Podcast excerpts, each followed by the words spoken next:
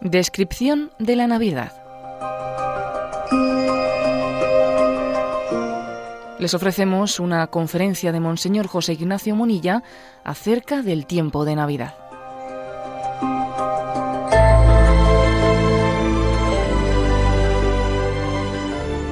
Un cordial saludo a todos los oyentes de Radio María. Hoy tenemos un programa especial dedicado de una manera específica a la, Navidad. Como no, este misterio es tan central que bien requería de nosotros pues una reflexión, un alto también en el camino, hacer un alto y centrarnos en este misterio de, de la Navidad. Permitidme comenzar con una, con una felicitación porque decimos feliz, eh, feliz Navidad, y lo hemos dicho mucho y lo hemos repetido mucho, pero yo quisiera dar la causa última, ¿no? Poner el dedo en la llaga, como se dice, subrayando la causa última de por qué nos repetimos esta palabra. Porque se equivocan quienes piensan que la felicitación navideña es un acto protocolario o vacío de sentido. Muy al contrario, eh, se trata de una tradición destinada a refrescar la memoria, refrescarla, de forma que caigamos en la cuenta de que la Navidad es auténticamente reveladora del motivo que a todo ser humano se le ofrece para colmar su felicidad. ¿Cuál es, pues, la, la, causa de, la causa de la felicidad en la Navidad? Pues es ni más ni menos recordarnos que el cielo, el cielo, se inauguró en Belén. Las religiones que no han partido de la Biblia, que no tienen la Biblia como fuente de la revelación, han caído inevitablemente en el error de imaginar el más allá de la muerte, en concreto el cielo, como un maravilloso lugar que garantiza la felicidad del hombre. La felicidad del paraíso consistiría, para los que no conocen la Sagrada Escritura, ¿no? Consistiría en la fortuna de vivir en un lugar extraordinario, incluso un sitio en el que el hombre podría saciar sus apetencias y encontrar los placeres que en esta vida ha deseado y no ha podido alcanzar, ¿no? Es decir, fuera de la palabra de Dios, la imagen que el hombre se ha forjado del cielo es muy carnal, muy material, ridícula. Y sin embargo, la revelación cristiana es muy distinta. Nosotros creemos que la felicidad que se nos ofrece en el cielo consiste en vivir con Jesucristo, compartiendo nuestra vida con el Padre, con el Hijo, con el Espíritu Santo. Esta es la felicidad. La felicidad no es un lugar, un sitio, ni la satisfacción de unos placeres, sino la felicidad es vivir con el Señor. El cielo consiste en dejarnos amar por Dios en plenitud, por toda la eternidad, estar con Él para siempre. ¿no? Y así, una vez purificadas ¿no? pues esas falsas imágenes de la vida eterna, entendemos la razón de esta felicitación navideña. El cielo comenzó en Belén hace dos mil años. En efecto, aquella fue la primera vez que se nos ofreció la posibilidad de iniciarnos en la experiencia de la eterna felicidad, vivir con Él. Él se abajó y tomó nuestra condición humana para que nosotros pudiésemos habitar con Él. Poco importa ¿no? que el lugar fuese tan pobre como un establo y que al Hijo de Dios se le hubiesen negado lugares y espacios más dignos en aquella ciudad, porque también había palacios. Eso poco importa. Aquella cuadra era el cielo, porque el cielo es Jesús. Por eso tenemos que felicitarnos y decir, el cielo está en nuestra casa, el cielo está donde está Jesús. Y una consecuencia que tenemos que extraer ¿no? de esta conciencia de que el cielo ya la tenemos cuando, cuando vivimos con Jesús. ¿no? Una consecuencia, porque una de las tentaciones más frecuentes suele, en nuestra vida suele ser la de soñar con un cambio de escenario como condición necesaria para intentar ser feliz. ¿no? Si encontrase otro trabajo, si pudiese marchar a otro lugar, si cambiase esa situación adversa, a veces nuestra tentación es soñar con otras situaciones, otros lugares para empezar a ser feliz, ¿no? Eh, San José María Escriba solía decir que tenemos la tentación de, de ser una especie de, o sea, de ser ojalateros. ¿eh? ¿Qué significa eso de la tentación ojalatera? Ojalá si, ojalá si pudiese cambiar, ojalá si pudiese tener la tentación ojalatera, ¿eh? Es estar siempre pensando en un cambio de situación para empezar a ser feliz, ¿no? Como si la felicidad fuese una reivindicación pendiente condicionada a un cambio de lugar o de circunstancia que nos rodea. En cambio, cuando la tradición cristiana felicita las Navidades, no lo hace a modo de quien aspira a un anhelo, sino como un recordatorio del don que ya nos ha sido dado en Belén. No es una utopía, una cosa que sería bonita que fuese, no, es que ya es. Somos ya felices y dichosos, porque en Cristo lo tenemos todo. Si Dios está con nosotros, ¿quién estará contra nosotros? Si Dios está conmigo, ¿qué me falta para ser feliz? El cielo ya ha comenzado en la tierra, en todos aquellos que han acogido a Jesús como el Hijo de Dios. Así es como esta Navidad eh, nos felicitamos. Si ponemos al Señor en el centro de nuestras vidas, seremos felices. Si Jesús es nuestro tesoro, somos felices. Él nos llena de paz en nuestro corazón y en nuestros hogares. Por eso nos felicitamos. Y por eso esto no es una, pues una costumbre eh, protocolaria. No, no. El cielo está en casa eh, y se ha iniciado en nosotros. Por eso decimos feliz Navidad. Y queremos hacer este programa especial en el que nos recordemos unos a otros eh, este misterio de nuestra fe. Quiero también, después de esta felicitación, comenzar la reflexión sobre la Navidad sirviéndome sirviéndome de, de un texto que el Santo Padre, pues eh, en la misa de Gallo, quiso también él desmenuzar, hacer una pequeña exégesis sobre él, ¿no? Bien, bien nos puede servir para introducirnos en el misterio de la Navidad. Es el Salmo 113, Salmo 113 que rezamos en la liturgia. ¿Quién como el Señor Dios nuestro, que se eleva en su trono y se abaja para mirar al cielo y a la tierra? Dios que se eleva en su trono y se abaja para mirar al cielo y a la tierra. Ese Dios mira desde arriba, Dios se abaja para mirar, es una reflexión que nos debe de introducir en, la, en el misterio de la encarnación y el misterio de su nacimiento en Belén.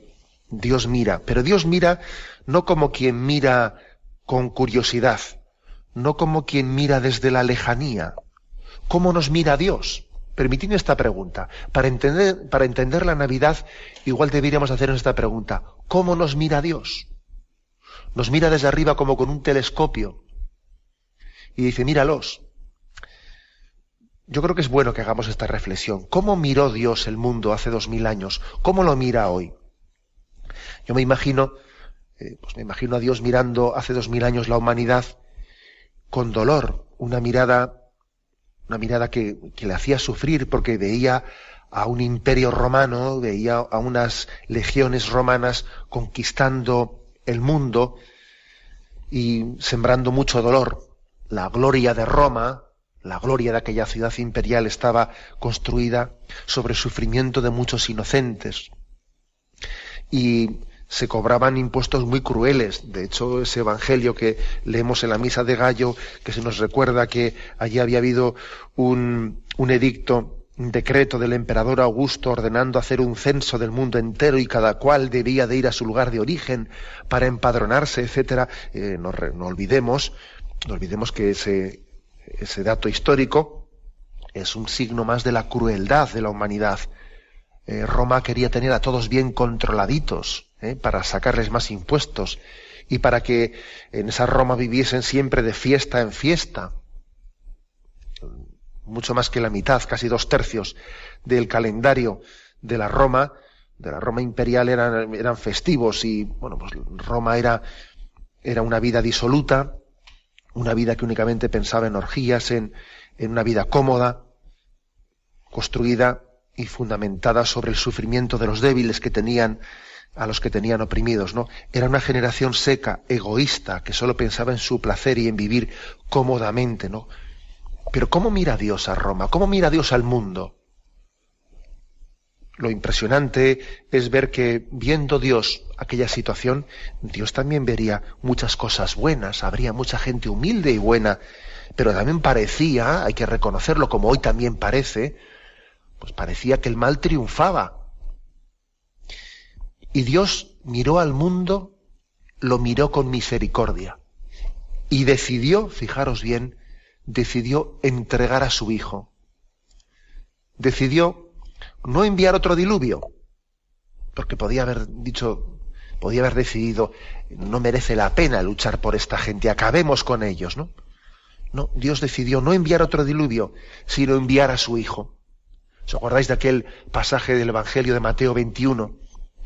En aquella parábola que dice que había un propietario que plantó una viña, la rodeó, la cavó, la cuidó, la arrendó los labradores, pero los labradores lo que hacían era cuando enviaba a cobrar los frutos a sus siervos, maltrataban a uno y al otro le apedreaban y al otro le golpeaban, y al final dijo, enviaré a mi hijo, a mi hijo le respetarán.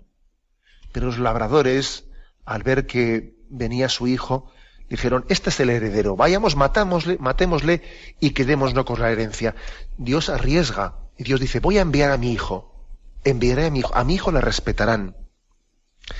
La decisión, la Navidad, pues, para entenderla, hay que entenderla bajo esta clave, la clave de la iniciativa divina que se arriesga viendo cómo está el mundo y dice, voy a ir a salvarles. No les puedo dejar solos.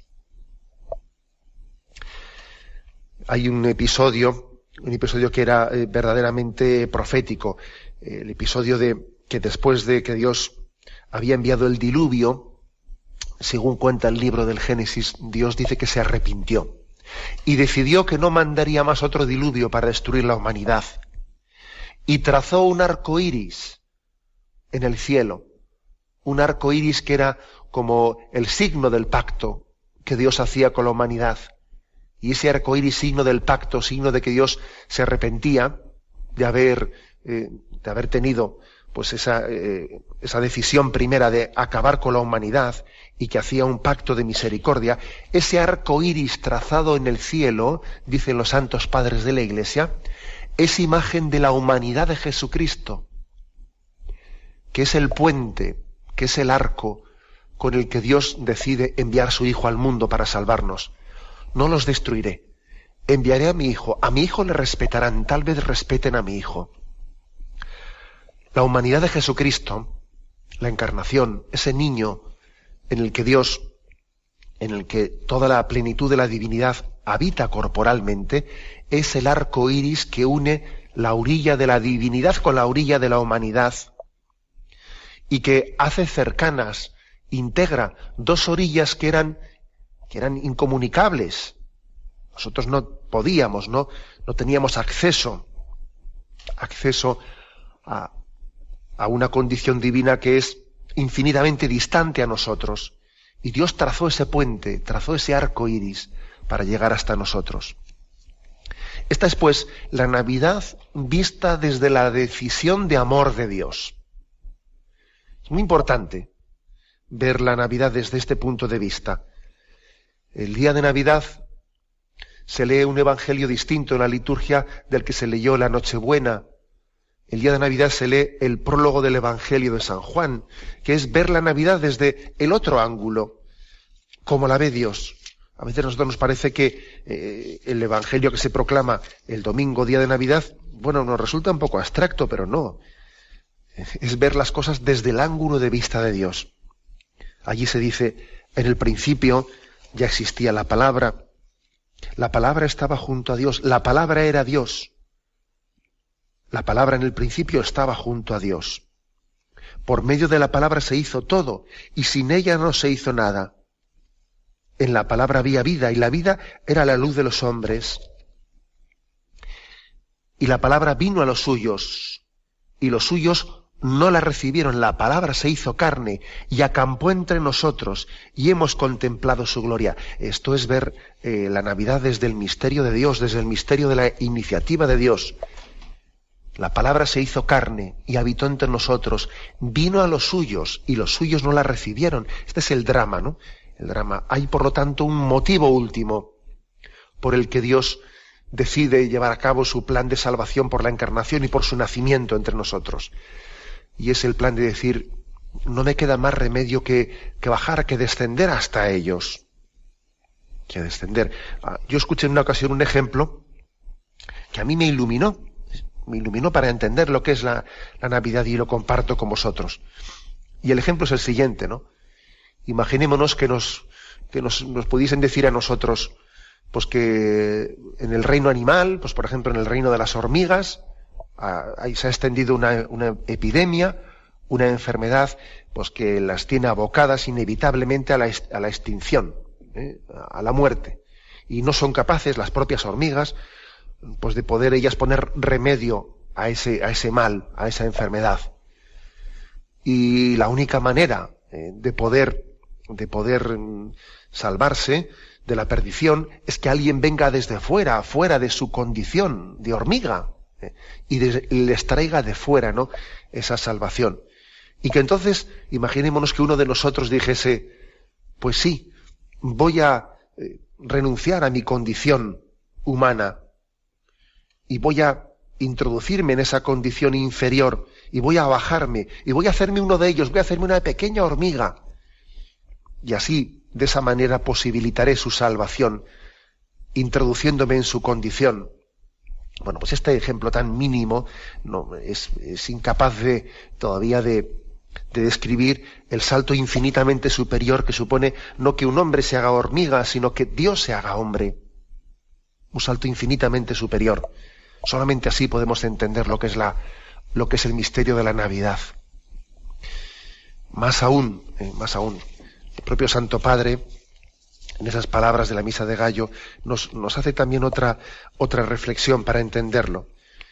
¿Por qué Dios eh, ha decidido hacerse hombre y de esta manera? Porque también podría haberse hecho hombre, bueno, sin pasar por esa etapa de la infancia, podía haber venido venido encarnado pero ya como adulto, no como niño. Dios podía haber buscado otros caminos para hacerlo, pero se encarnó en toda su debilidad, siendo un embrión, en el seno de María, siendo un feto, siendo, adquiriendo eh, pues esos estadios de debilidad máxima, porque la verdad es que no hay nada más débil que un niño, que depende totalmente de nosotros, un niño al que tienes que hacérselo todo, un niño que él, que él por sí mismo no hace nada, que depende totalmente ¿no? de nosotros.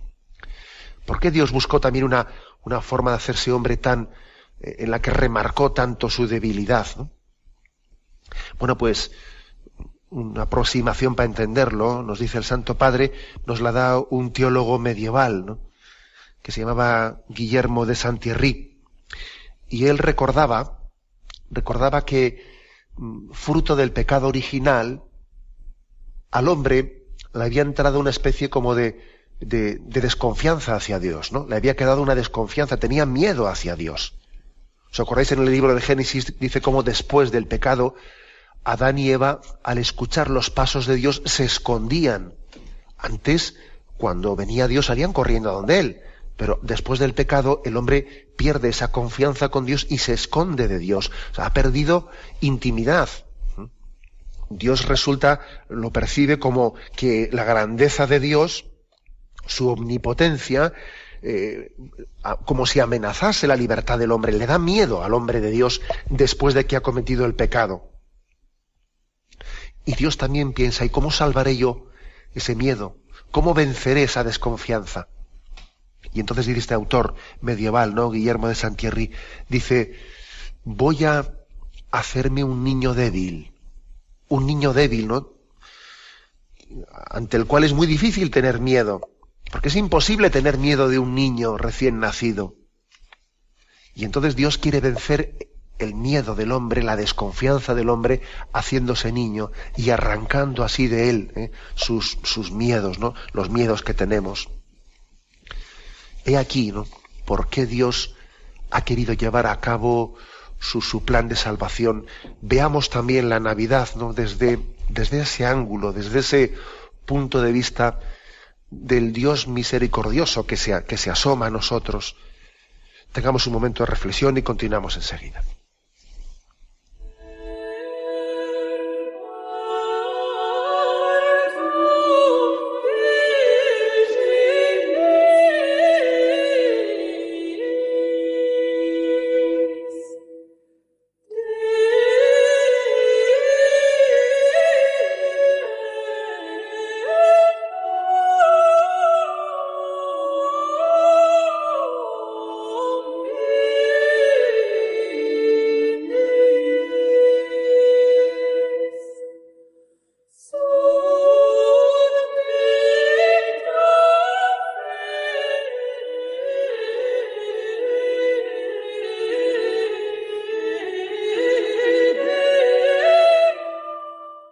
Una edición especial, decíamos hoy, edición especial de Navidad, y hoy gozamos y nos centramos en este misterio del amor de Dios descubierto en Belén. Dios se descubre, Dios se revela. Es como si se hubiese levantado el velo que nos ocultaba el misterio de Dios. Dios al tomar la carne humana se nos hace visible, palpable. Había un velo, ¿no? Un velo que ocultaba a Dios y al hombre. Igual que también cuando se hace a, veces, ¿no? O se hacía, ¿no? O se hace en algunos lugares todavía ese rito de que cuando la novia se desposa, se levanta el velo ante el marido. Bueno, pues también la encarnación es levantar el velo. Levantar el velo para que nosotros podamos ver la, la esposa. Dios se, se desposa con la humanidad al hacerse hombre. Él es el esposo. Nosotros somos la esposa. Y al hacerse hombre, Él levanta nuestro velo para que podamos ver, para que podamos verle, que antes no le veíamos. Bueno, pues al hacerse hombre, al hacerse carne, Él se nos ha como desvelado para nosotros.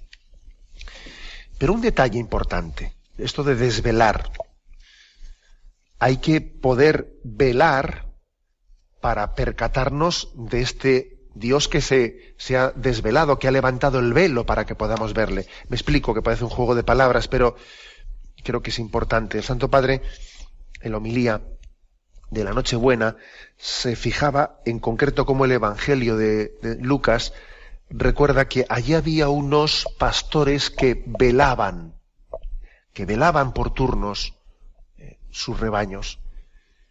Y bueno, esa palabra pues igual no se ha podido pasar desapercibida a muchos, pero es una palabra muy bíblica.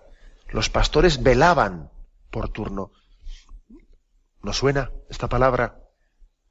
¿No nos suena a otros pasajes del Evangelio? Por ejemplo, de cuando Jesús en Gesemaní dice, velad y orad para no caer en tentación.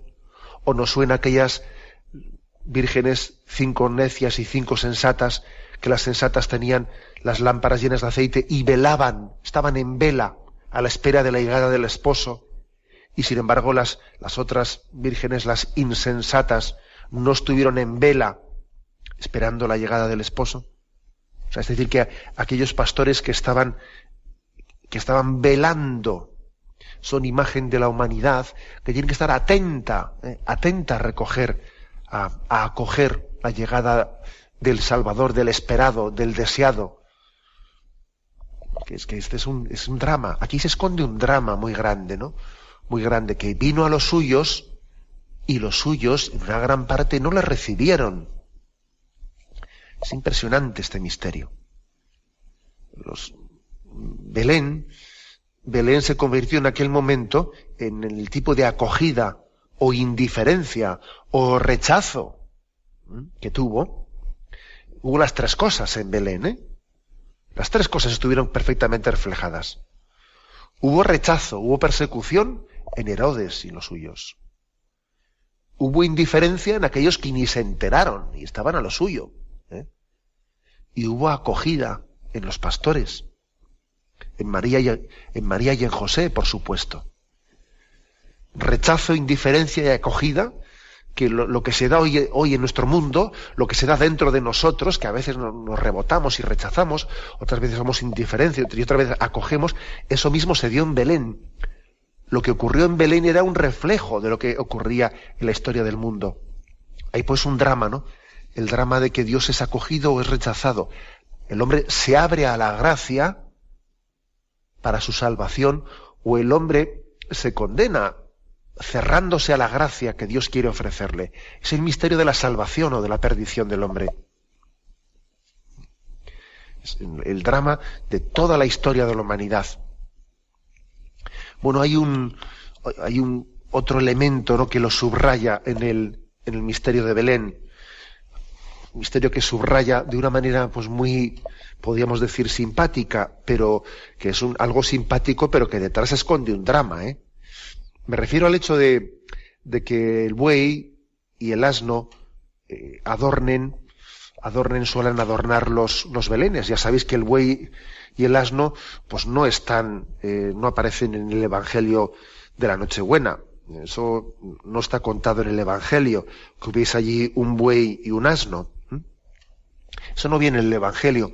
Se ha introducido posteriormente, en el siglo XIII, se ha introducido como una reflexión verdaderamente honda, pues de San Francisco de Asís y de San Buenaventura, quienes allí en el año 1223 pues hicieron el primer Belén en la localidad italiana de Gresio y allí ellos al representar el Belén en la primera representación así viviente que se hizo, eh, recogieron aquel pasaje de Isaías capítulo primero versículo 3 y en aquel pasaje se hace esta referencia, ¿no? Lo leo literalmente. Conoce el buey a su amo y el asno el pesebre del dueño. Pero Israel no conoce, mi pueblo no recapacita. Es decir, es una, una expresión del profeta que dice, sois más burros que los burros, ¿eh? Sois más duros de corazón que los bueyes, porque el buey conoce a su amo y el asno conoce el pesebre del dueño. Pero vosotros, sin embargo, que tenéis más dureza de corazón que los animales a veces, Israel no conoce, mi, pueblo no recapacita. Es una expresión que la que Isaías está como leyendo el corazón de Dios que sufre por el rechazo, sufre por la no acogida de su don. Y entonces San Buenaventura y San Francisco introdujeron en aquella representación del Belén el buey y el asno además con unos rostros, que es curioso porque eso suelen ser unos rostros humanados, ¿no? Que en muchos belenes de nuestras casas, si uno mira el rostro del buey y del asno, pues parece como un hombre, ¿no? Es un rostro así personificado, ¿no? Imagen de que también eh, nosotros estamos llamados a ser, pues ese buey y ese asno que sabe conocer la voz de su amo. También nosotros ¿no? estamos llamados a tener, si me permitís, ¿eh? la espiritualidad del, del burrito, ¿eh? la espiritualidad del burrito. Sí, nosotros queremos ser, eh, estar atentos a su llegada y ser serviciales, ¿no? Y nos vemos reflejados en el Belén en esa imagen del burrito. Pues sí, no nos, no tenemos prendas, no, no nos parece ni, ni ridículo, ¿no? Vernos en esa, en esa reflexión también espiritual y teológica. Queremos darle calor a Cristo que nace y queremos también ponernos a su servicio. A mí yo me recuerdo ese otro pasaje del Evangelio en el que cuando Jesús va a entrar en Jerusalén envía a unos apóstoles para que mm, para que encuentren encontraréis un burro atado. Si os preguntan eh, si os preguntan soltando eh, además dice un burro en el que nadie ha montado nunca. Lo soltáis y, y lo traéis y si alguien os pregunta ¿Por qué hacéis eso? Decís, el maestro lo necesita. El maestro necesita ese burrito. Y parece que también es otra, otra reflexión en la que entendemos más por qué está ahí ese burro y por qué está esa, ese buey, no esa vaca en el Belén. Es decir, nosotros también queremos humildemente servir a Jesucristo y que Él monte nuestros lomos y nosotros llevarle a Jesús, ¿no?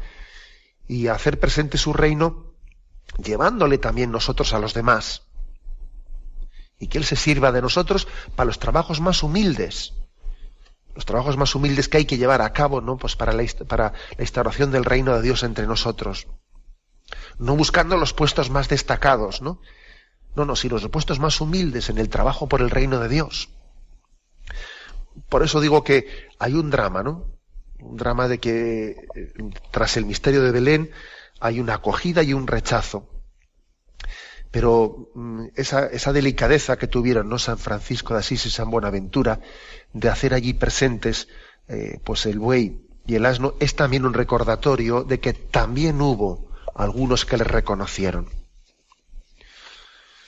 Y un paso más, eh, un paso más importante, es decir, la, la Navidad es también, hay que verla desde el corazón de Dios, desde la iniciativa de Dios que por amor pone en marcha esta historia de salvación, hay que verla también como el drama de que, como decía en segundo lugar, ¿no? el drama de que el amor de Dios es acogido o rechazado, pero también al mismo tiempo es una llamada, es una llamada a la conversión que tenemos que recibirla, mm, pues yo diría con, con atención, no velando a esta llamada.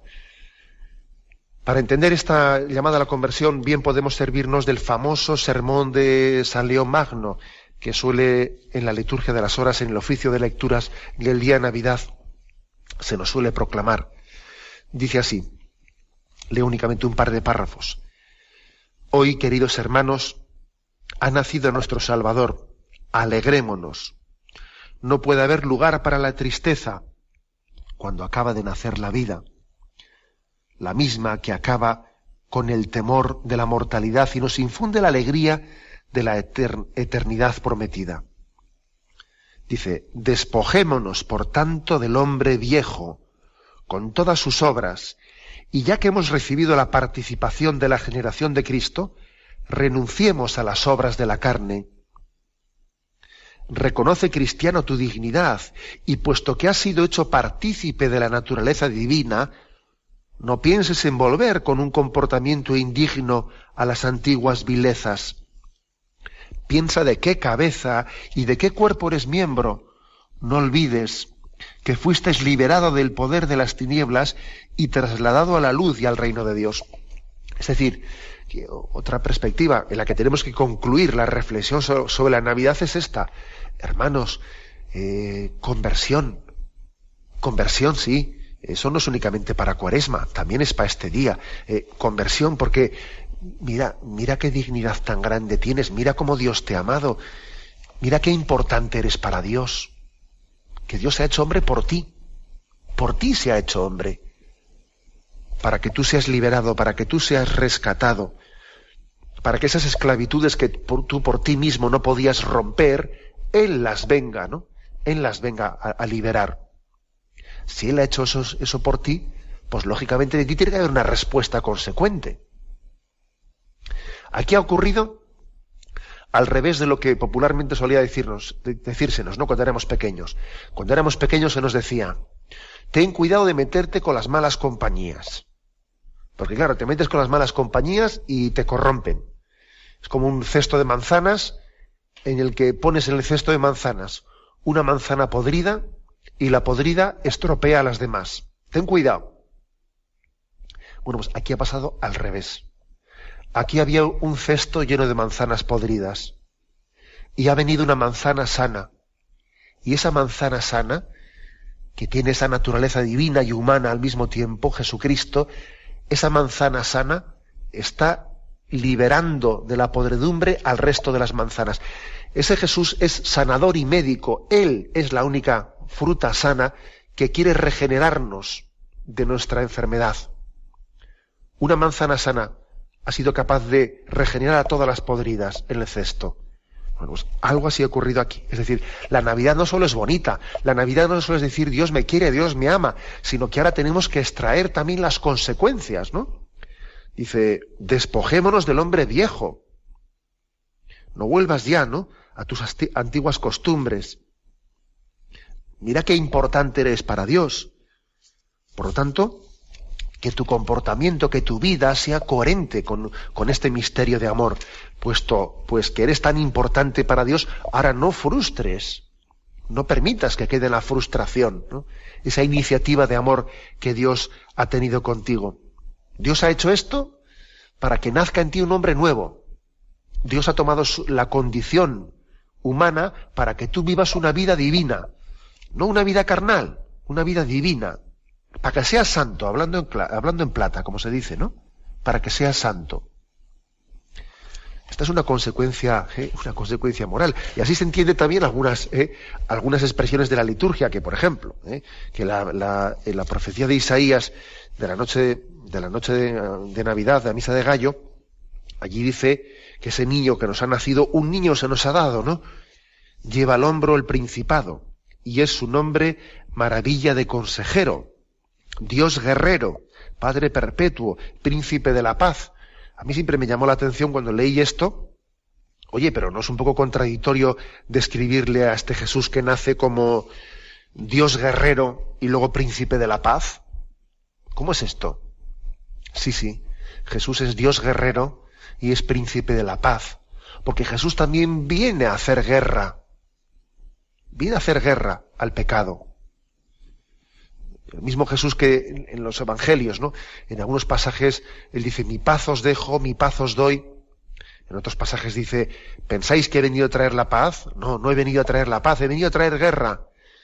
Las dos cosas al, mismo tiempo. Él ha venido a traer la paz, sí, pero no es la paz de un falso pacifismo que a veces tenemos nosotros, ¿no? Que es la paz de quien tapa los problemas, de quien no los afronta, de quien los mete debajo del manto. No, no. Es la paz de quien se ha regenerado una vida nueva. Es Dios guerrero, porque el reino de Dios sufre violencia. Y Cristo quiere reinar en nosotros y para eso tiene que, pues, tiene que haber milicia, tiene que haber batalla. Eh, el hombre que no, que no está en lucha contra el pecado y la tentación está muerto. No es que viva en paz, no. No es la paz de los muertos. La paz que Jesús quiere traernos también es la paz de quien ha luchado contra el pecado. Por eso, eh, la Navidad es, también es una llamada a la conversión, a una vida nueva. Reconoce tu dignidad y nace de nuevo, porque Jesús quiere, al, haberse hecho hombre, quiere que la gracia venza en ti y que tú vivas como hijo de Dios, no como esclavo. Él ha venido a rescatarte, a que ya no seas más esclavo, que seas hijo. Por eso también la Navidad es una llamada a la conversión. A la conversión, no lo olvidemos. Y también hay más consecuencias, ¿no? Consecuencias que se desprenden de esta llamada a la conversión en la Navidad. Bueno, la atención al próximo, la atención al prójimo, porque Dios se ha hecho próximo, Dios se ha hecho prójimo. Él mismo, al encarnarse, al nacer en Belén, Él se ha hecho prójimo entre nosotros. Dios se ha empadronado, se ha hecho vecino nuestro. ¿Os imagináis? Yo a veces lo suelo pensar. ¿Os imagináis que allí José y María, no nos olvidemos, habían subido a, Belén, de donde, era, de donde era descendiente José, habían subido para empadronarse. Y lógicamente, pues nos imaginamos que después, o antes, ¿no? Yo creo que después del nacimiento en aquella cueva, en aquel establo, después de eso pues irían allí a, la oficina que tendrían los romanos y allí se inscribirían, ¿no? ¿Os imagináis, digo, que hubiese unas excavaciones ahora y que apareciesen allí las anotaciones romanas de aquel tiempo, ¿eh? en las que apareciese aquel empadronamiento? Y entonces de repente allí aparecen empadronados estos y, y apareciesen, ¿no? José y María con un niño recién nacido apareciesen allí. Bueno, podría ser, ¿no? Ya sabemos que pues, es absolutamente improbable, pero hipotéticamente podría ser, ¿no? ¿Por qué subrayo esto? Porque es que se empadronó entre nosotros, se hizo prójimo, se hizo próximo. O sea, Dios se ha hecho vecino nuestro. Y de aquí se extrae, fijaros bien, se extraen consecuencias importantes, ¿no? O sea, Dios sigue siendo prójimo y Él está presente en lo que nos rodea, en las, en los signos de pobreza que nos rodean. Si el Evangelio dijo, no, aquí tenéis la señal, ¿Y cuál es la señal? A ver, ¿cuál es la señal? ¿Una estrella? No. Encontraréis a un niño envuelto en pañales y acostado en un pesebre. Pero bueno, vaya señal, ¿no? No sé, cuando a alguien le hablan de señal, pues piensa en una señal así un poco más llamativa, ¿no? Que, que luzca un poco más. La señal podía haber sido la estrella. No, no, pues fíjate tú que, que el Evangelio no habla de que la estrella fuese la señal. La estrella es encontraréis a un niño envuelto en pañales y acostado en un pesebre. Es decir, la señal de que Dios habita entre nosotros es también de que está presente en los pobres, en los débiles, en los postergados. Esa es la señal. Luego, ojo, vivir también la Navidad es tomarse esto en serio.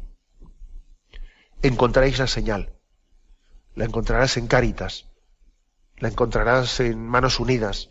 La vas a encontrar en las misiones vas a encontrar en ese lugar en el que hay una señal. Un niño pobre, envuelto en, un, en unos pobres, pobres mantos ¿no? de pobreza, en un pesebre, que un pesebre es un lugar en el que comen los animales. Parece indigno que un niño nazca en, en un sitio donde comen los animales, pero qué suciedad es esta, qué indignidad, ¿no? Pues sí, esta es la señal de que Dios está aquí. Luego, esto nos está recordando, cada vez que lo hicisteis con uno de estos, conmigo lo estabais haciendo. Porque tuve hambre y me distes de comer. Tuve sed y me distes de beber. Aquí tenéis la señal. Un niño, un niño, no en una cuna, sino en el pesebre de un animal. Es el signo también al que nos compromete la Navidad, ¿no? Nos llama la conversión, nos toca la puerta. Santo Padre, no reflexionando sobre esto, en sus palabras, pues la verdad es que yo ha dicho algo porque que a mí me ha, emocionado, ¿no? Decía, en cada niño, en cada niño hay un reverbero, es decir, hay un, eco del niño de Belén. Cada niño reclama nuestro amor. Pensemos en esta noche de modo particular también en aquellos niños a los que se les niega el amor de los padres, a los niños de la calle, que no tienen el don de un hogar doméstico, a los niños que son utilizados brutalmente como soldados y convertidos en instrumentos de violencia, en lugar de ser portadores de reconciliación y de paz. A los niños heridos en lo más profundo del alma por medio de la industria de la pornografía y todas las formas abominables de abuso el niño de Belén es un nuevo llamamiento que se nos dirige a hacer todo lo posible con el fin de que se termine la tribulación de estos niños. Hacer todo lo posible para que la luz de Belén toque el corazón de los hombres. Solamente a través de la conversión de los corazones, solamente por el cambio en lo más íntimo del hombre, se puede superar la causa del mal, se puede vencer el poder del maligno. Si los hombres cambian, cambia el mundo. Y para cambiar los hombres se necesita la luz que viene de Dios. O sea que como veis, el mensaje de Navidad es también un mensaje de conversión. Si nosotros cambiamos, cambia el mundo. Si nosotros no cambiamos, aquí no cambia nada. Aquí no cambia nada. Por mucho que los políticos digan, eh, nada, son los mismos perros con distintos collares. Si no hay conversión interior, todo sigue igual. Luego también la Navidad es un compromiso, es un compromiso de conversión y, por supuesto que, que, nosotros tenemos que hacer nuestra la causa de la vida, la causa de la vida, que es uno de los mayores males que padece ¿no? la sociedad occidental. El mal del aborto, que es terrible, al cual no tenemos que acostumbrarnos nunca, ¿no? Es una reivindicación que extraemos como consecuencia de la, de la, de la, de la Navidad, perdón. Igual tenemos que felicitar a esta humanidad diciendo, Herodes mató menos niños, feliz Navidad. ¿eh? Es una frase que reivindicativa que los jóvenes pro vida en una ocasión pues, pues utilizaron con una, con una gran, yo diría, pues agilidad, ¿no? Con una gran frescura. Recuerdo que Jesús Poveda, que entonces era presidente de Provida, pues hicieron hace ya unos años, hace ya bastantes años, la iniciativa de cruzar Madrid montados en camellos, ¿no? Eh, montados en camellos vestidos de reyes magos. Y por todas las calles de Madrid, pues iban gritando desde lo alto de los camellos, Herodes mató menos niños, feliz Navidad, ¿no? Recordando a esta sociedad el gran pecado de que la vida no sea respetada, seamos capaces no de despreciarla, eh, con ese egoísmo tan radical, ¿no? Herodes mató menos niños, feliz Navidad. Eh, también nosotros tenemos que extraer, ¿no? consecuencias de esta Navidad de ser, pues yo diría, si me permitís esta expresión, apóstoles de la vida, apóstoles de la familia y de la vida. Hay aquí también una consecuencia moral ¿eh? que tenemos que extraer, apóstoles de la familia y de la vida. Y atentos, como decía antes, ¿no? A esos otros signos de pobreza en los que Dios sigue habitando. Ahí tenéis la señal. El Cristo pobre que habita entre los pobres. El Cristo débil que habita entre los débiles. No puedo concluir sino volviendo a repetir lo que he dicho al principio. Feliz Navidad, porque esta salvación que Dios ha llevado a cabo, este plan de amor, seguro que va a tener fruto, seguro que al final la Navidad va a transformar el mundo, ha sido el único acontecimiento decisivo de la existencia. hasta el punto que sabemos bien ¿no? que hoy en día dividimos la historia en antes de y después de. El acontecimiento decisivo es Cristo, solamente Cristo nos podía cambiar. Y lo va a hacer, lo está haciendo. ¿No lo notas ya? ¿No ves cómo Él llama a tu corazón? Si, si escuchas hoy su voz, si escuchas su llamada, si abres tu corazón, Él vendrá y transformará tu vida. Feliz Navidad a todos. Han escuchado en Radio María una conferencia de Monseñor José Ignacio Munilla acerca de la Navidad.